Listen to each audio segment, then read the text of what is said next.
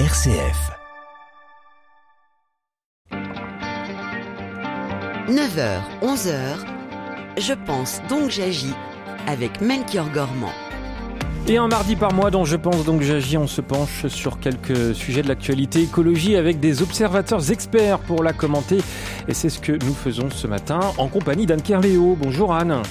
Bonjour Melchior, bonjour à toutes et à tous. Quatre sujets au programme jusqu'à 10h. On commencera par un sujet assez peu médiatisé et en même temps euh, qu'on vit chacun d'entre nous lors de nos balades en forêt, la mortalité des forêts françaises. Paru il y a deux semaines, l'inventaire forestier national de l'IGN indique que cette mortalité a bondi de 80% en 10 ans. Nous reviendrons ensuite sur le projet d'autoroute A69 et sur la mobilisation d'opposants qu'il suscite. Au programme aussi Laudate Deum, le nouveau texte du pape sur l'écologie, et puis l'annonce de la présence du chef de l'Église catholique à la COP 28 à Dubaï. Et enfin, on évoquera euh, le rapport annuel du CESE, le Conseil économique, social et environnemental, qui montre que l'éco-anxiété se propage dans la population française. Et, et pour participer, pour réagir, vous laissez vos messages par mail à l'adresse direct.rcf.fr dans le groupe Facebook Je pense donc j'agis et par téléphone au 04 72 38 20 23. Je pense donc j'agis 04 72 38 20 23. Et notez que dans la seconde partie de l'émission, on évoquera un autre sujet tout aussi important sur le front de l'écologie, celui de la désinformation autour des enjeux écologiques. X, ex-Twitter, a été classé pire réseau social sur la désinformation sur le climat. Alors comment lutter plus généralement contre ces fake news et comment éduquer les plus jeunes d'entre nous aux médias? Rendez-vous à 10h. Mais dans un premier temps, Anne, nous recevons trois invités. Oui, bonjour Florence Go. Bonjour Anne. Merci de revenir sur l'antenne de RCF où vous avez travaillé euh, pendant plusieurs années à la rédaction Actualité. Vous êtes désormais journaliste indépendante spécialisée sur les enjeux de transition écologique et solidaire et vous avez lancé euh, début octobre, c'est tout récent, le podcast En un battement d'aile. Alors en, en fin d'émission, vous aurez le temps de nous en dire un peu plus sur ce podcast. Avec plaisir. Bonjour Bonjour euh, François Mandil. Bonjour Anne. Militant, observateur des enjeux écologiques et de justice sociale, vous avez longtemps été chroniqueur sur l'antenne d'RCF et vous revenez donc de temps en temps dans l'émission nous partager votre regard sur l'actualité de l'écologie. Et puis avec nous aussi Stécie Algrim. Algrim, bonjour. Bonjour. Alors, journaliste indépendante, vulgarisatrice sur les enjeux écologiques de biodiversité et de climat, vous avez cofondé La Corneille. C'est un média euh, audio et vidéo en ligne dédié à la biodiversité.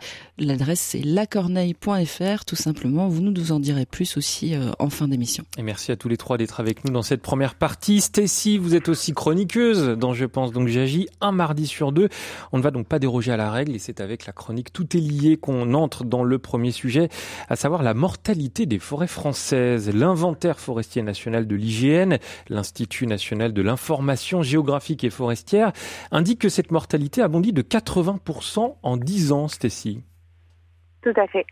Mais qu'est-ce qu'une forêt? 148 millions de résultats. Ma requête sur Internet était donc de celles auxquelles nombre d'autres humains avaient tenté de répondre, plus ou moins rigoureusement, extensivement, amoureusement. Vaste étendue de terrain couverte d'arbres mots composaient cette première réponse issue d'un dictionnaire. Robert avait fait le choix de l'efficacité, trop pressé par cette myriade d'autres trucs à qualifier, fortin, foreur, forfaire, forfait, 149 000 autres mots et expressions mis au garde à vous, attendaient patiemment leur tour sur cette étagère sans fin qui est Internet. Wikipédia, grand Manitou de l'empilement de connaissances, Parlez-lui d'un écosystème relativement étendu, constitué principalement d'un peuplement d'arbres, arbustes et arbrisseaux, ainsi que de l'ensemble des autres espèces qui lui sont associées et qui vivent en interaction au sein de ce milieu. Soudainement, la vaste étendue couverte d'arbres prise s'enrichissant de sens et de relations, quoique encore bien pauvre face aux entrelacs de vie et aux fragments d'évolution que l'être en proie à l'émerveillement pourrait percer un jour. Stécie, quels sont donc ces autres liens à explorer? Des centaines, des milliers, des millions de centres du monde, pulsant au rythme de la vie s'écoulant dans les veines, les racines et les réseaux mycorhiziens. Une forêt n'était pas seulement faite de bois trônant verticalement sur une terre, myopie du siècle et de n'y voir qu'un champ de poteaux, racines et câbles n'ayant de comparable que cet élan évident de vouloir connecter des sociétés au réseau, électrique ou symbiotique, connexion fragile devenue vitale, 3G, 4G ou la fibre, parler plus vite, entendre plus loin. sans fil et à nos poignets, connexion vitale pour un monde déraciné. Profondément, ils s'enfoncent, puis quelques ressources précieuses, s'élèvent un peu plus haut pour faire danser leur cime, redonnent à la terre ce que la lumière leur a donné. Connexion vitale pour les siens, les autres, alliés ou étrangers. Être le centre de son monde, vouloir grandir, survivre lorsque vivre devient dur, vouloir enfanter, faire germer les fruits d'un long processus de sélection, avoir peur de disparaître, sentir les anciens qui nous quittent, élargir son réseau, tenter de trouver les ressources pour continuer, attendre des jours meilleurs, peut-être le printemps, espérer des lendemains qui chantent pour la prochaine génération. Voilà donc ce qui pourrait tout aussi bien être le rêve d'un chêne, d'un seul, ou bien le vôtre. Les rêves d'être ne pouvant percevoir le monde qu'à leur façon singulière de vivant. Centre du monde, centre d'un monde. On ne ressent jamais qu'une réalité partielle, rendue possible par l'entrelacement des relations.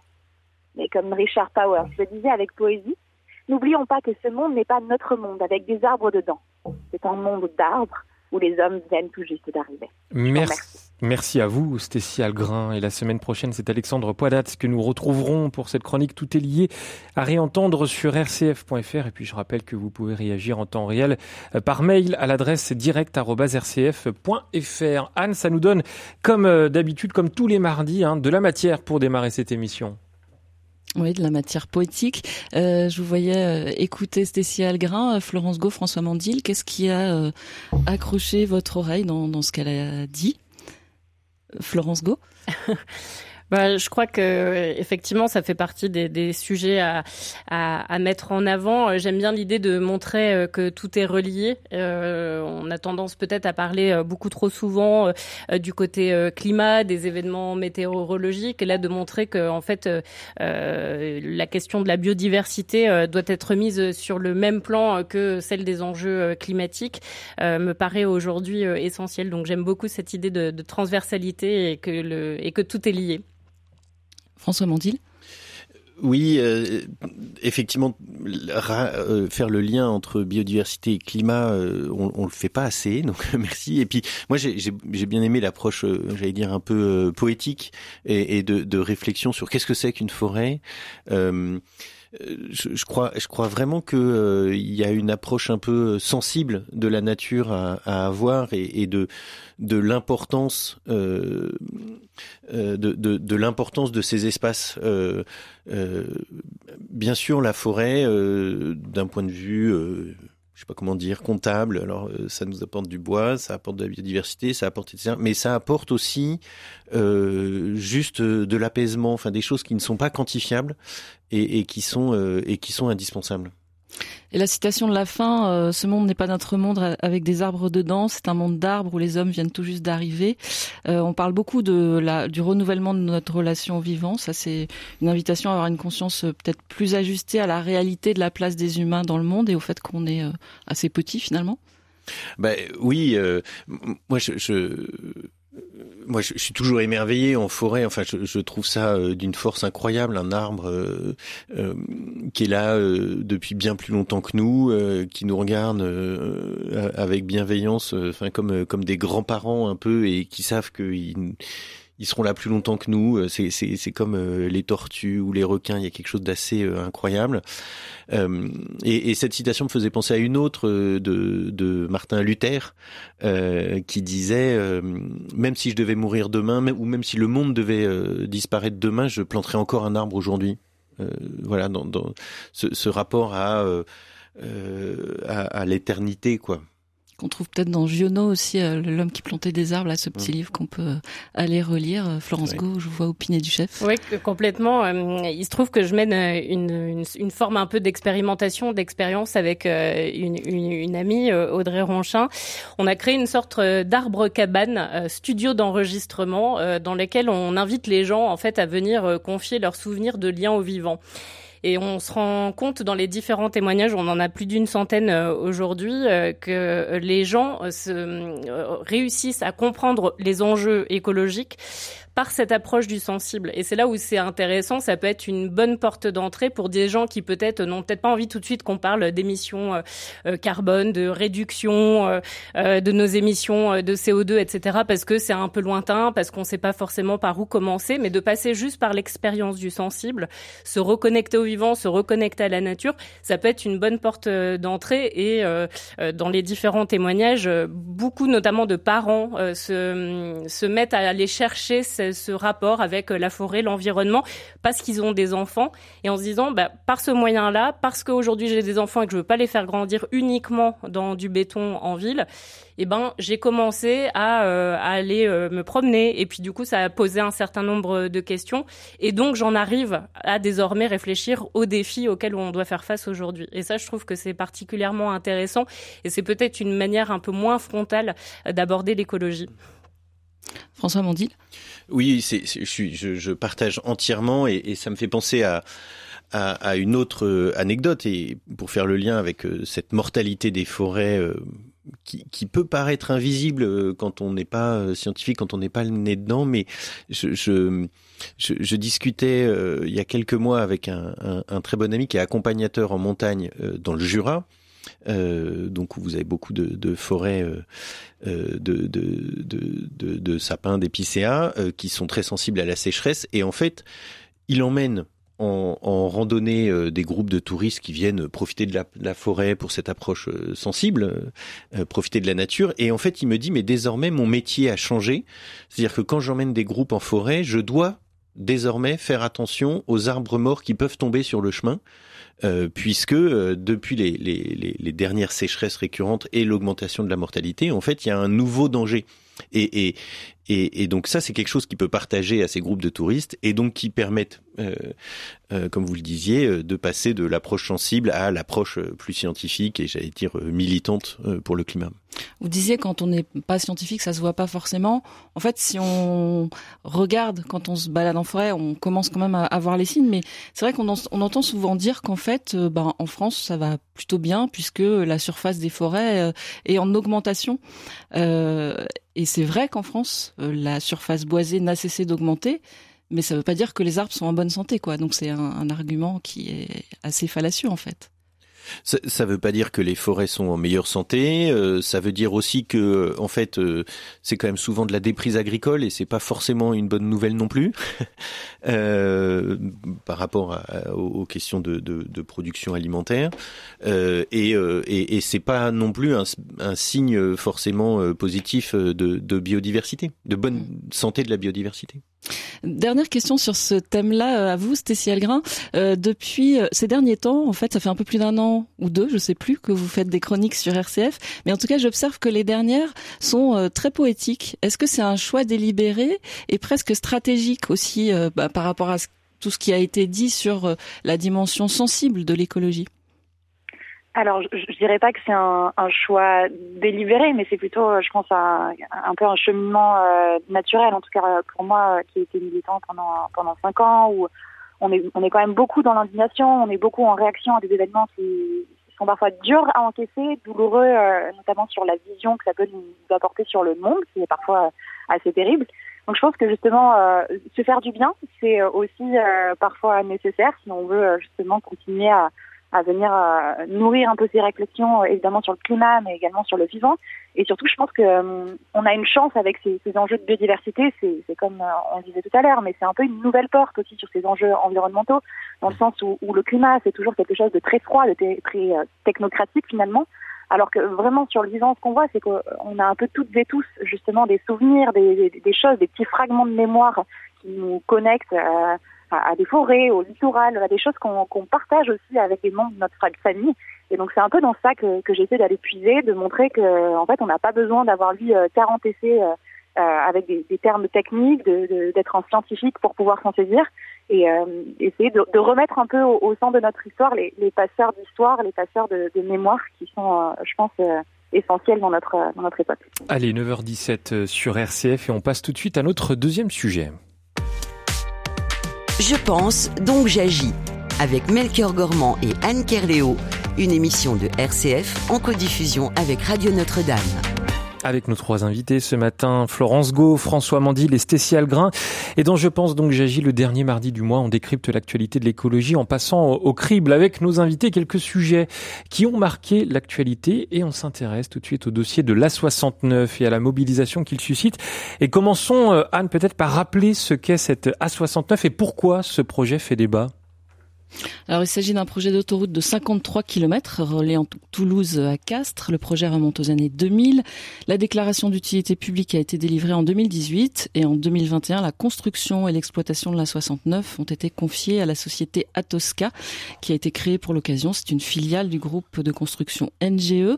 Le 2 mars 2023, les préfets de Haute-Garonne et du Tarn ont pris deux arrêtés accordant les autorisations environnementales nécessaires au projet et pourtant, à l'automne précédent, le Conseil national pour la protection de la nature puis l'autorité environnementale avaient donné un avis défavorable au projet en raison euh, d'atteintes importantes à l'environnement qu'elle n'estimait pas compensées par l'intérêt socio-économique du projet. Les travaux ont donc démarré en, mars 2023. Alors l'objectif mis en avant par les promoteurs de cette autoroute, eh bien c'est le, le désenclavement du sud du Tarn. Les élus locaux estiment que c'est une nécessité absolue pour maintenir les emplois locaux et éviter l'aspiration par la métropole toulousaine. La présidente du conseil régional Carole Delgas soutient le projet.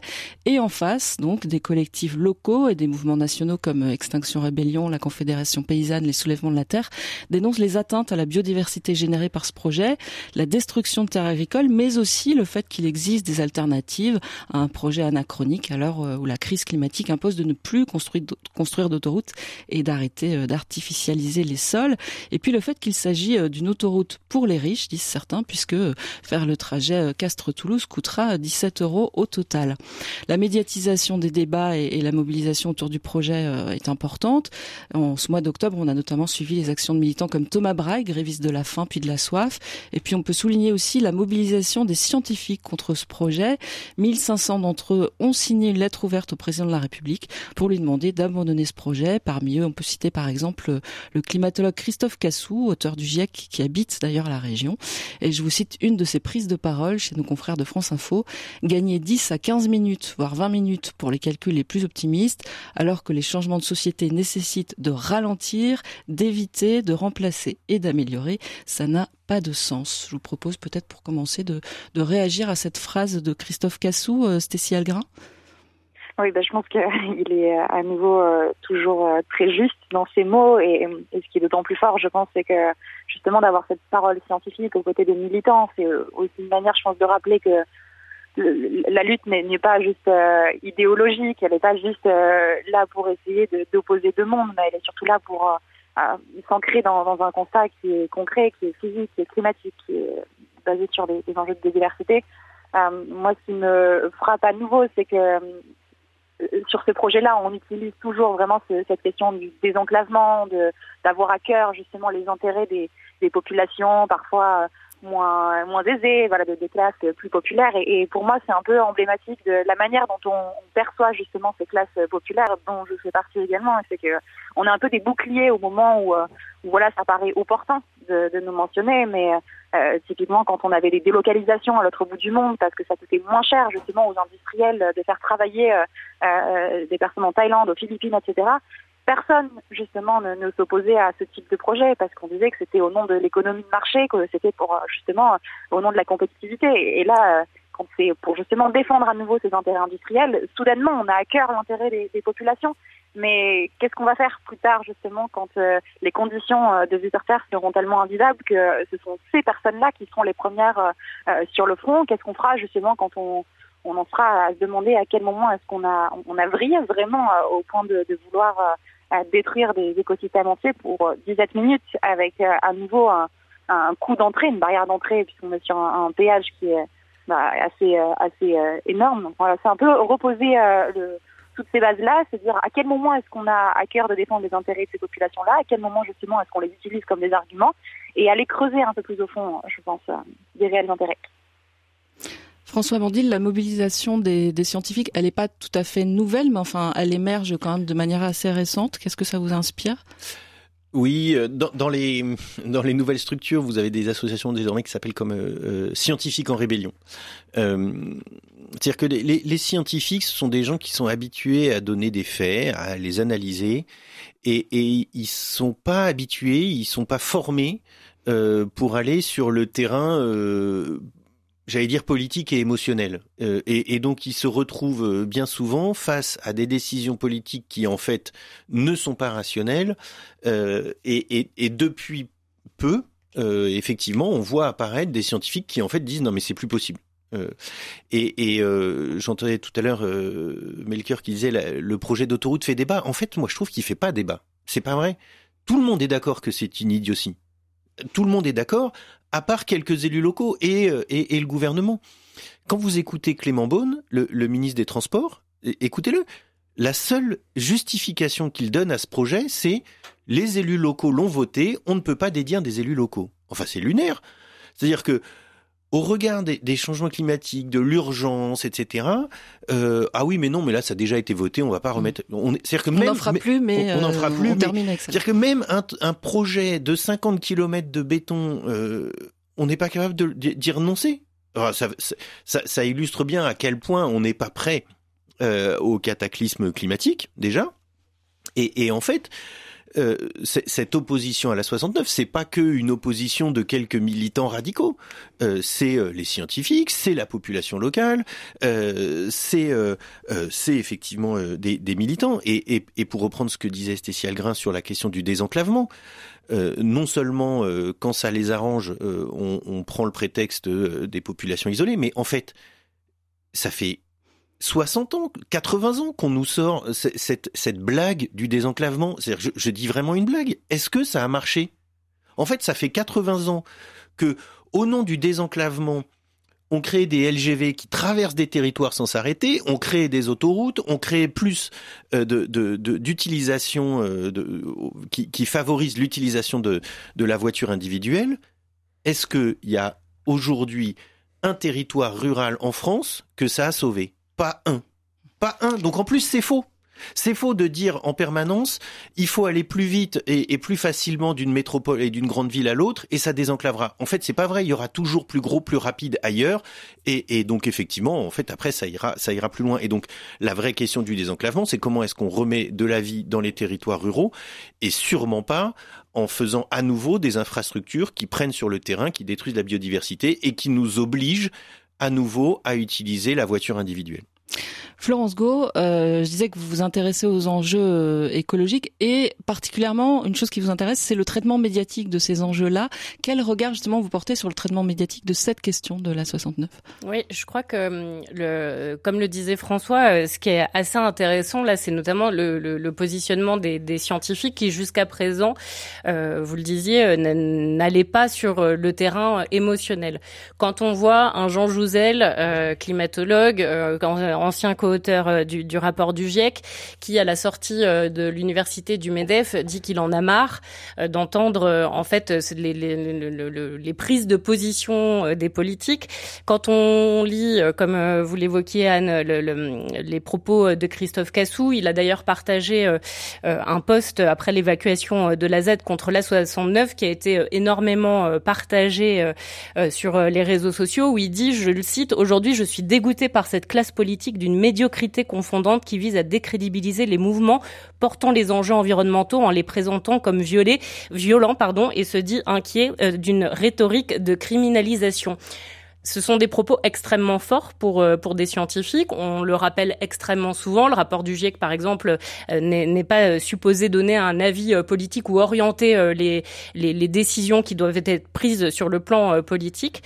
Et en fait, il y a une sorte de de, décalage entre euh, entre ce, ce, projet pour, euh, cet exemple-là en tout cas sur euh, la 69 et puis et puis ces, ces, prises de position. Sur le traitement médiatique effectivement c'est comment comme le fait Christophe Cassou comment on arrive à remettre en perspective un dossier comme celui-ci au, regard des enjeux actuels auxquels on doit faire face. Le, le rapport 2023 du Haut Conseil sur, pour le climat a montré montré que les, les émissions de transport routier a augmenté de 2,3% en 2022. Entre 1990 et 2022, on est à plus 5,6%.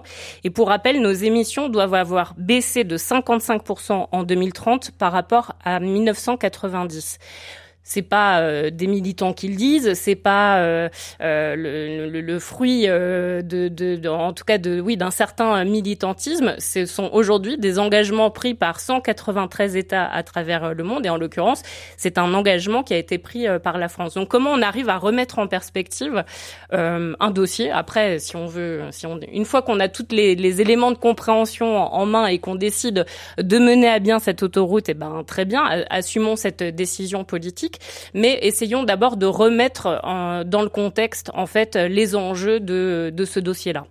Et nous aurons euh, l'occasion d'y revenir, euh, notamment euh, mardi prochain à 10h dans Je pense donc j'agis. On entrera en détail. On entendra aussi la, voix de celles et ceux qui se mobilisent contre ce projet d'A69. On va marquer une petite pause dans Je pense donc j'agis. On, on, continue dans, dans, un instant avec notre troisième sujet. J'en dis plus dans un moment. Toujours avec Florence Go, François Mandil, Stécial Grain. Vos réactions en temps réel au 04 72 38 20 23 ou par mail à l'adresse directe rcf.fr. À tout de suite.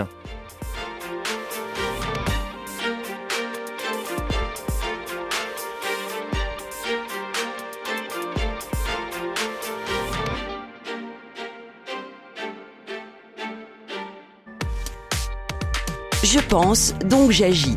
Avec Melchior Gormand et Anne Kerléo, une émission de RCF en codiffusion avec Radio Notre-Dame. Il est 9h30 sur RCF, toujours avec nos trois invités ce matin. Florence Go, euh, vous êtes journaliste indépendante et spécialisée sur les enjeux de transition écologique et solidaire. François Mandil, militant et observateur des enjeux écologiques et de justice sociale. Et puis Stécie Algrin, journaliste indépendante et vulgarisatrice sur les enjeux écologiques. On passe à notre troisième sujet, Anne, et du côté de l'engagement des chrétiens euh, pour l'écologie ou pour la sauvegarde de la création, pour reprendre hein, les mots employés au sein de l'Église. Le mois d'octobre, et c'est le moins qu'on puisse dire, a été marqué par euh, la sortie de Laudate Deum, un nouveau texte très politique du pape François sur l'écologie.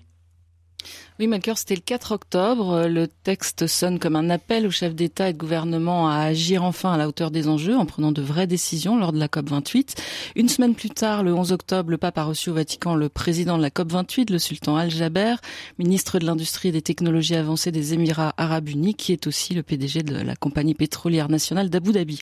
Le 18 octobre, on apprenait que le pape souhaitait se rendre à la COP 28 et quelques jours plus tard, il semblait, euh, cela semblait se confirmer selon plusieurs plusieurs sources vaticanes d'après euh, le quotidien La Croix. Alors que retenez-vous les uns les autres de cette séquence euh, pontificale écologique, si on peut dire? Peut-être d'abord sur le texte Laudate Deum. Euh, François Mondil, qu'est-ce que vous retenez particulièrement de sa lecture ou des commentaires qui en ont, qui en ont été faits? Euh, D'abord, je retiens qu'il se lit vite. euh, c'est une invitation à le lire. C'est une invitation à le lire. N'ayez pas peur, ça dure un quart d'heure, vingt minutes à lire, ça va très vite. Euh, et il faut vraiment le lire. C'est euh, moi, j'en retiens la colère, euh, la, la, colère de quelqu'un qui a écrit un texte euh, très fort il y a huit ans et qui se rend compte que ça n'a pas bougé au sein même de son Église notamment, et, et, donc qui, qui envoie un nombre de, de, de, phrases bien senties très fortes, et, et, donc j'en retiens, j'en retiens une saine colère. Florence Go.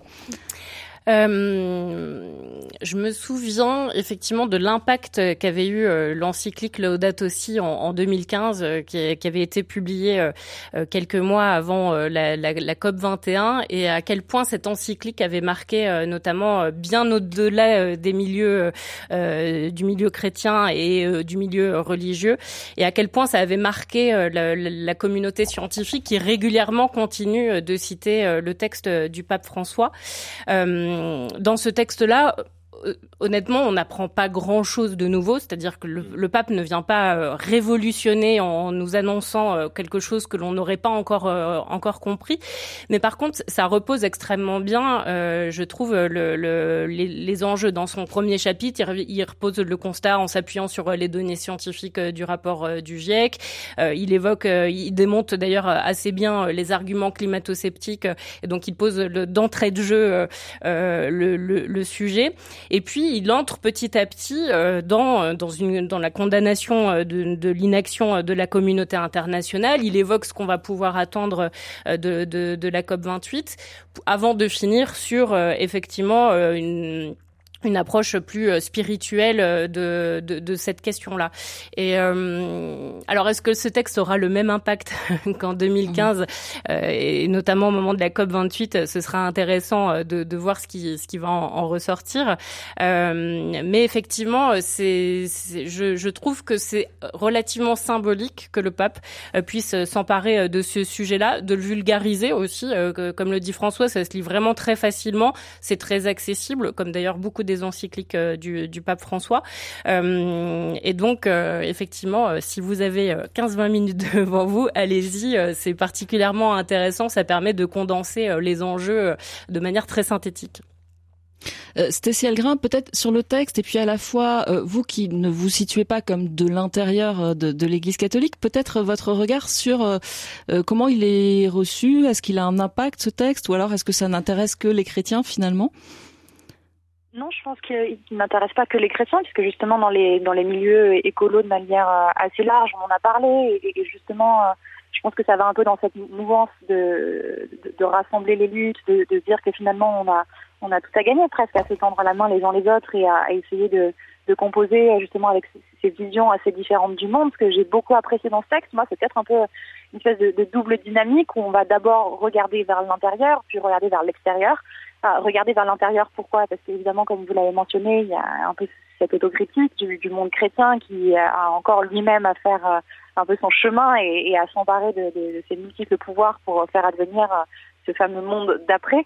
Euh, de l'intérieur également, puisque vers la fin, en effet, on a, on a cette partie plus spirituelle où on questionne d'ailleurs notre rapport au, reste du vivant qui s'ancre euh, toujours dans la lignée de, ce qui avait été publié il y a quelques années, mais euh, vraiment en expliquant que finalement il y a un changement culturel qui doit s'opérer en, disant qu'on doit se remettre aussi à notre place, en, essayant de rompre avec ce, cette vision qui voudrait que, l'humain, l'homme soit au-dessus de tout et donc euh, s'octroie certains droits sur le, reste du vivant.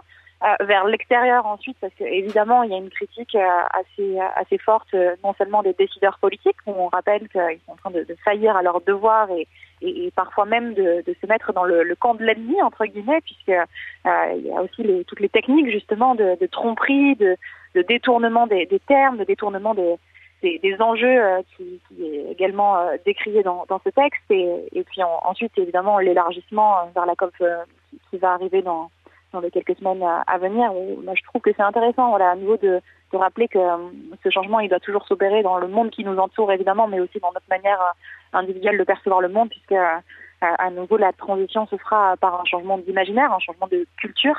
Et, c'est pour ça que je trouve d'autant plus important que des textes comme celui-ci existent, puisque c'est comme ça, je pense, qu'on fera changer notre culture aussi à l'échelle d'une nation, à l'échelle du monde, en recréant euh, peut-être des liens entre des communautés et montrant que euh, bah, les mots ont aussi euh, une puissance et, et, je pense que les religions le montrent puisque c'est des textes aussi qui rassemblent et qui euh, permettent à nouveau de, de transmettre une histoire et, et, une mémoire collective que, que moi je trouve euh, hyper importante aujourd'hui.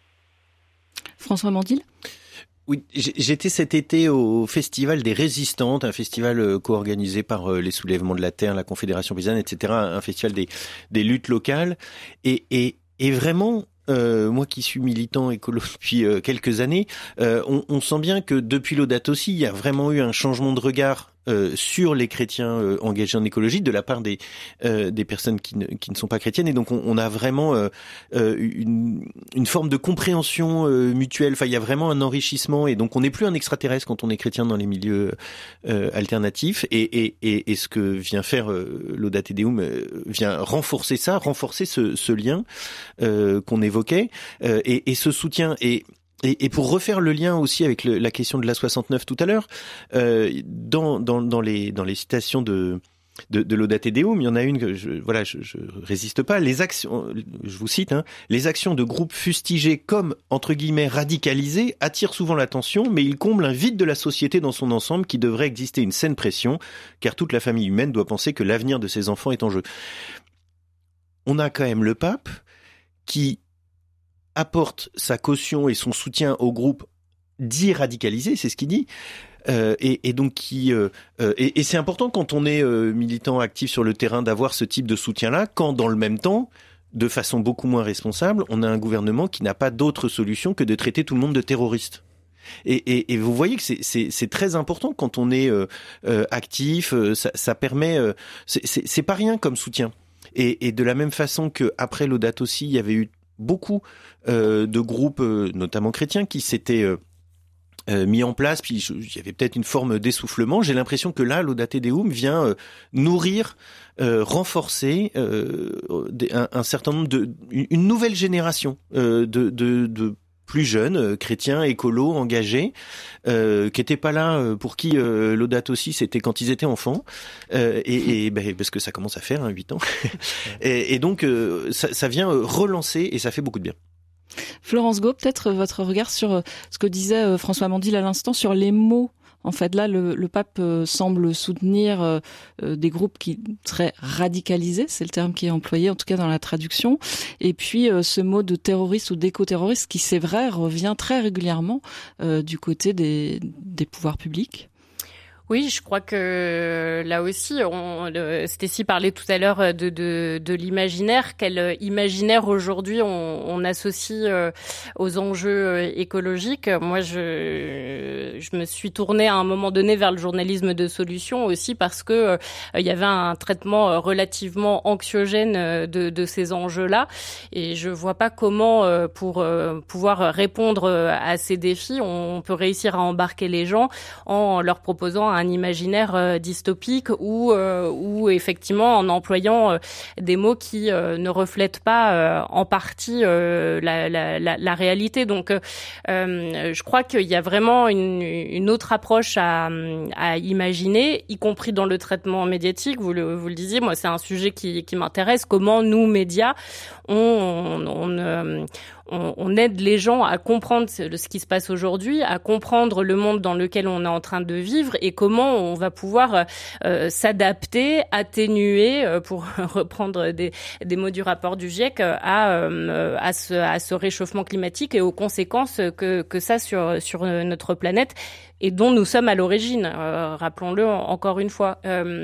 donc oui, quel vocabulaire employer, quel, je crois que le, le choix des mots est extrêmement euh, important et euh, et, nous, journalistes, euh, avons une responsabilité, je crois, dans justement la, cette, cette approche, ces mots employés auxquels il faut repenser. The Guardian l'a notamment euh, fait euh, euh, en Angleterre. Le, quotidien britannique a même publié un, lexique avec des, un, vocabulaire en disant, bah voilà, nous on, emploiera certains mots, pas d'autres, qu'on a décidé pour répondre à ces à ces enjeux-là. Et je trouve que c'est intéressant et que c'est peut-être une réflexion qui devrait être menée dans une dans la totalité des, des rédactions aujourd'hui. Un mot peut-être là-dessus, euh, Stécie Algrin, votre regard justement sur euh, le traitement médiatique de tout ça, le choix des mots, la manière aussi dont les médias évoluent en France pour couvrir ces sujets? Alors, je pense qu'il y a quand même beaucoup de choses qui, sont faites aujourd'hui, notamment du côté euh, militant, en tout cas pour justement essayer de pas de remporter cette bataille culturelle, mais en tout cas faire que le sujet existe. à nouveau, on parle beaucoup du climat. on dit toujours que la couverture médiatique est insuffisante moi, j'aimerais inviter aussi les, les auditeurs à, se rendre compte que la couverture sur les enjeux de diversité est encore moindre et qu'aujourd'hui c'est une catastrophe. Et, euh, et ce qu'on voyait avec le projet de la 69, c'est que on arrive à avoir une, attention médiatique sur euh, des projets euh, comme celui-ci. Il y a eu ICOP également dans les mois et, et les années passées. Mais le plus terrible, c'est que finalement, c'est un peu que, que, la partie visible de l'iceberg. Des projets comme ça, il y en a absolument partout sur le territoire, il y en a partout dans le monde. Et, je pense que justement, le rôle des médias, c'est de visibiliser ces luttes, de visibiliser tous ces projets qui aujourd'hui n'ont plus aucun sens, pour rappeler aussi en fait que finalement, euh, s'engager sur les questions environnementales, c'est pas uniquement être à Paris et aller faire du lobbying, c'est pas uniquement être présent dans les COP et faire partie de ce monde des puissants, mais c'est aussi se rendre compte qu'on a un lien avec son territoire, qu'on a donc aussi des droits, des droits euh, sur les politiques qui sont appliquées, sur l'avenir de son territoire.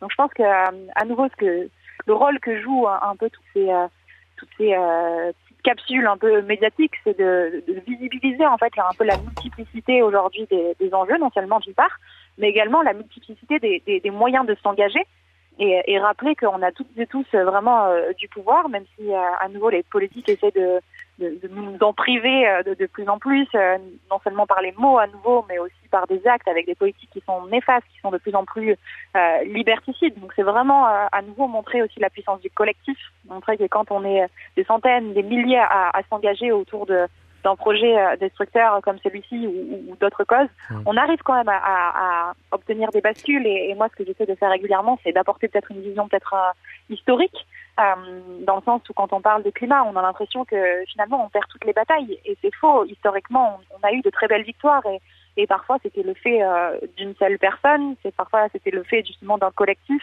Euh, un cas que je mentionne très souvent, c'est celui de John Muir, qui était un naturaliste aux États-Unis euh, à l'époque de Roosevelt et qui en fait a emmené le, président des États-Unis camper à Yosemite, qui est un, lieu exceptionnel en termes de biodiversité, et qui dans les mois qui ont suivi a justement réussi à travailler main dans la main avec ce président pour euh, bah, créer le premier parc national aux États-Unis. Mmh. Donc c'est à nouveau montrer euh, que avec les mots, avec ce nouveau, ce nouveau rapport au monde, on arrive à déclencher des choses. Montrer aussi que s'émerveiller de la beauté du monde, c'est pas uniquement être dans une posture de fascination et se dire oh là là tout ça c'est très beau, c'est magnifique, mais c'est aussi se mettre dans une posture où on, on va aller vers la compréhension, euh, se questionner sur euh, quelle est finalement cette biodiversité, quel est ce monde dans lequel on se trouve, quelles sont les limites à ne pas franchir. Et donc c'est euh, d'où l'importance vraiment de, travailler main dans la main également avec les médias. Florence Go, vous vouliez réagir Juste euh, une, une, petite euh, nuance sur le, le, le traitement médiatique, euh, effectivement, de, de l'écologie. si vous le disiez, effectivement, il y a encore beaucoup à faire et, et, les médias doivent doivent faire mieux. Je nuancerai juste en disant qu'aujourd'hui, le, nombre d'articles, de sujets consacrés aux enjeux écologiques a été multiplié quasiment par par sept en une dizaine d'années. Donc, il y a quand même du, du progrès, des progrès qui sont qui sont faits. On peut encore mieux faire, notamment dans le lien entre euh, un événement météorologique par exemple et euh, euh, et les, les, les conséquences et origines du réchauffement euh, climatique en termes de transversalité. Mais il y a des progrès. Et je voulais quand même le, le souligner. Allez, 9h45. On a pris un peu de retard, mais on va passer tout de suite à notre dernier sujet. Je pense, donc j'agis. Avec Melchior Gormand et Anne Kerléo une émission de RCF en codiffusion avec Radio Notre-Dame. Et un dernier sujet qui euh, concerne le rapport annuel du CESE, le Conseil économique, social et environnemental, qui montre, Anne, que l'éco-anxiété se propage dans la population française. Oui, ce rapport adopté euh, mercredi dernier en séance plénière du CESE s'appuie sur un sondage réalisé euh, début septembre par euh, l'Institut Ipsos et dresse un diagnostic des préoccupations des Français. Alors le rapport alerte sur les trois sujets au cœur de ces préoccupations, inégalité, pouvoir d'achat et éco-anxiété. Face à ces conclusions, le CESE réclame une réponse coordonnée, ambitieuse et adaptée aux spécificités de chaque territoire. Il appelle les pouvoirs publics à réagir sans attendre pour une transition juste à la hauteur des inquiétudes de la population française.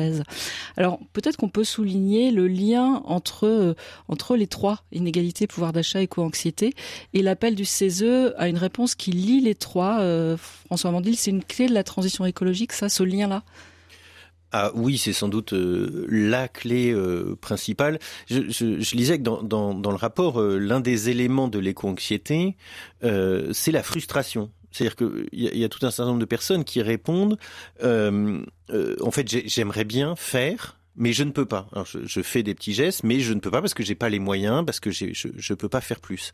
Alors c'est à la fois euh, pas tout à fait vrai et, et, et vrai, euh, pas tout à fait vrai dans le sens où euh, ce, qui, ce qui est très dur, c'est de changer globalement nos modes de vie. Nous devons tous changer de mode de vie. La façon que nous avons de vivre aujourd'hui en France, euh, en France en particulier, au Qatar c'est encore pire, aux États-Unis aussi. Bon bref, euh, nous, nous, devons la changer. La, la, je prends un exemple. La part de l'alimentation dans le budget des ménages, euh, il était 30% euh, en 1960, il est de 15% aujourd'hui. En fait, euh, en, en, diminuant de moitié la part de l'alimentation. Or, c'est pourtant ce qui est vital, ce qui est important, c'est que euh, la, la, part de ce qui est moins vital a pris énormément de place. Et, donc c'est bien pour ça que je, à mes yeux, l'ennemi numéro un du climat, c'est la publicité, et c'est pour ça que c'est important euh, de, lutter contre la publicité. Mais, euh, au-delà de ça, euh, au-delà de ça, effectivement, cette frustration, elle, est compréhensible parce que effectivement, les petits gestes individuels, ce qu'on nous sort tout le temps comme solution, ce n'est pas une solution. Euh, c'est pas une solution parce que c'est tout à fait insuffisant à l'échelle du changement climatique. Et là, à nouveau, euh, bah, je vais reciter l'Ota Deum, parce que le pape m'a un peu euh, euh, réconcilié avec les petits gestes, mais il dit l'effort des ménages pour polluer moins, réduire leurs déchets, consommer avec modération, créer une nouvelle culture. Ce seul fait de modifier les habitudes personnelles nourrit l'inquiétude face aux responsabilités non prises des secteurs politiques et l'indignation face au désintérêt des puissants. Nous remarquons donc que même si ça n'a pas immédiatement un effet quantitatif, cela aide à mettre en place de grands processus de transformation. Et donc cette frustration ou cette colère, je ne sais pas, euh, euh elle, est, euh, elle, est, elle est positive. Donc finalement que de plus en plus de personnes soient éco-anxieux quelque part c'est rassurant parce que ça veut dire que de plus en plus de personnes ont conscience euh, du changement climatique. Euh, il faudrait pas que ça provoque des maladies mentales parce que c'est le risque aussi. Euh, par contre, il faudrait que cette frustration, cette colère euh, se nourrisse en engagement plus politique pour des changements globaux et pas simplement individuels. L'éco-anxiété, euh, Florence Gau, c'est un sujet sur lequel vous travaillez. Sur ce point, euh, qu'est-ce qui vous frappe dans le rapport du CESE Puis peut-être aussi, est-ce que cette éco-anxiété euh, peut être un levier dans la réponse à l'urgence écologique? Enfin, on vient d'en dire quelques mots déjà. Oui, euh, effectivement, 8 Français sur 10 qui se, se, déclarent, qui sont inquiets face au changement climatique. Ça montre aussi qu'il y a une peur de l'avenir, une peur de de, de de pas savoir de quoi demain sera fait, avec peut-être parfois une difficulté, comme le montre ce, le rapport euh, du CESE à, à, à, savoir quoi faire en fait pour euh, se mettre euh, se mettre en, mouvement, en ayant l'impression de ne pas toujours avoir euh, les moyens d'adopter un comportement plus plus vertueux. Moi, je crois que ça montre bien, en tout cas, que la transition écologique, elle doit être aussi sociale et solidaire. C'est une question de justice sociale et c'est sans doute un enjeu, et notamment médiatiquement, qu'on aborde le moins, parce que c'est euh, plus difficile. Pas ensemble en tout cas, séparément. Quoi. Ouais, séparément. Euh, mais même, je pense que quantitativement, le, mhm. le, les, les, sujets de justice sociale euh, sont quand même moins souvent mis, mis en lumière. Et pourtant, euh, il y a quelque chose là à jouer, à montrer qu'effectivement, qu'en en, en, imaginant euh, une, une, adaptation à ce qui à ce qui nous attend, on peut aussi transformer la vie des gens, mais de manière euh, mais de manière euh, positive. On n'est pas obligé de retourner euh, à l'âge de pierre en, s'éclairant à la bougie pour pour répondre aux, défis actuels. Loin de là. je crois aussi, moi, ce que ce que ça m'inspire, ça montre qu'il y a quelque chose aussi à faire dans les quartiers populaires. comment on, on, va aussi toucher, accompagner des gens qui clairement n'ont pas les moyens ou des moyens bien bien plus limités qu'une partie euh, de la population et donc comment on les accompagne euh, pour ce dans cette transition écologique et pour ne pas les oublier et pour ne pas seulement s'adresser euh, qu'à un pan qu'à un pan de la, de la société. Et puis, euh, euh, oui, ce, la, la, question de se mettre en, en mouvement pour répondre à l'éco-anxiété euh, fait partie euh, des solutions souvent avancées, euh, avec une attention quand même particulière, je dirais, au fait de chercher d'abord à se préserver avant de, de, se dire je vais répondre à mon éco-anxiété en devenant militant à 300% parce que ça va calmer mes peurs et mes angoisses. D'abord se dire comment je prends soin de moi, puis dans un deuxième temps comment je me mets en, en mouvement parce que parce que ce mouvement euh, permet euh, d'atténuer euh, cette, cette anxiété. Et puis dans le lot des, solutions, j'en profite, j'aime parler des solutions, vous l'aurez compris. Euh, Stécie l'évoquait un peu plus tôt en, disant, quand on, parlait notamment des, des, forêts, aller se promener en forêt permet aussi de se faire du bien. Et donc passer par une reconnexion au vivant, à la nature, à, à l'environnement peut déjà permettre dans un premier temps d'atténuer cette, cette anxiété avant d'envisager euh, d'autres euh, moyens euh, sur, sur du long terme. Bah justement, Stécie Algrin, vous qui faites partie de cette génération qui est la plus touchée peut-être par l'éco-anxiété, la génération des, des plus jeunes, euh, de, vraiment de quelques mots parce que on arrive au bout de l'émission, mais qu'est-ce que ça vous inspire tout ça? Je ne sais pas si ah. c'est euh, tant de l'éco-anxiété que de l'anxiété tout court, parce qu'il y a également des études qui ont montré euh, que notamment dans ma génération, on était de plus en plus nostalgique Et, je pense que le film Une année difficile est parti aussi de ce constat que chaque année, donc dans les discours présidentiels, on, répète que l'année a été difficile et que l'année qui arrive va être encore plus difficile. Et on a un peu l'impression qu'en fait, on va aller de pire en, pire finalement et qu'il y a plus de perspective justement de, de sortir un peu de cette multiplication des crises. Donc je pense que c'est aussi ça qui est sous-jacent, c'est euh, vraiment l'incapacité à se projeter dans quelque chose qui soit euh, enviable, désirable. Donc c'est euh, aussi ça, je pense qu'il faut questionner, c'est de, de, quoi est-ce qu'on a envie pour demain? Euh, il y a tout le constat en effet qui est assez dramatique aujourd'hui, mais je pense que euh, l'urgence c'est également de, de, sortir des concepts, de proposer des solutions. À nouveau, je, je m'inscris vachement dans, dans, dans, tout ça, mais de d'avoir un peu un, un, atterrissage opérationnel en se disant bah oui le constat est à nouveau dramatique. Euh, on a des très beaux concepts aujourd'hui qui sont en train de s'incarner avec la décroissance avec des formes de, de sobriété aussi euh, euh, individuelle c'est comme comment ça s'incarne au mmh. quotidien. Et je pense que ça pourra répondre peut-être un peu à, à une partie de l'anxiété en tout cas. Alors l'émission euh, touche à sa fin, vous, l'entendez, il nous reste quelques minutes pour un dernier tour de table avec euh, trois prises de parole sur euh, trois sujets différents qui proposent Anne un autre angle de vue hein, sur l'actualité de l'écologie. Alors avec vous d'abord François Mandil, quand on a préparé cette émission, vous nous avez dit et si on réfléchissait à la question existe-t-il une grille de lecture écologiste du conflit israélo-palestinien? Alors peut-être qu'on en fera une émission complète, mais j'aimerais que vous nous disiez pourquoi euh, cette question vous paraît importante et, et comment vous vous y répondez. Oui. Alors, c'est, en une minute. C'est une question très, très, très compliquée, mais je, je, trouve ça intéressant de se dire que euh, une vision écologiste du monde ne, ne, se limite pas que à la question euh, climatique et biodiversité, même si c'est évidemment euh, euh fondamental, mais que c'est une vision euh, euh, globale de compréhension des relations entre les êtres humains et leur environnement naturel et humain. Et, et, donc, alors c'est, très compliqué. Je, je suis pas du tout un expert, encore moins un expert en, en relations internationales, mais mais mais je, je trouve que c'est intéressant de, de réfléchir euh, à, à, cette question du de, de, de ce conflit en, en, réfléchissant à la question de la prédation. Euh, de, la prédation sur les ressources, de la prédation sur les terres, euh, et sur euh, l'intérêt, la, possibilité, et, je veux croire à la possibilité de partager la terre de partager les ressources et d'être euh, capable de vivre sur un territoire ensemble. Alors forcément, je, crois beaucoup à la, solution de peuple, deux États, parce que bah, bon, mais mais, mais en tout cas, le, conflit entre le Hamas et, euh, et le gouvernement israélien euh, actuel, il n'a pas commencé le 7 octobre, même si évidemment ce qui s'est passé le 7 octobre est, terrible.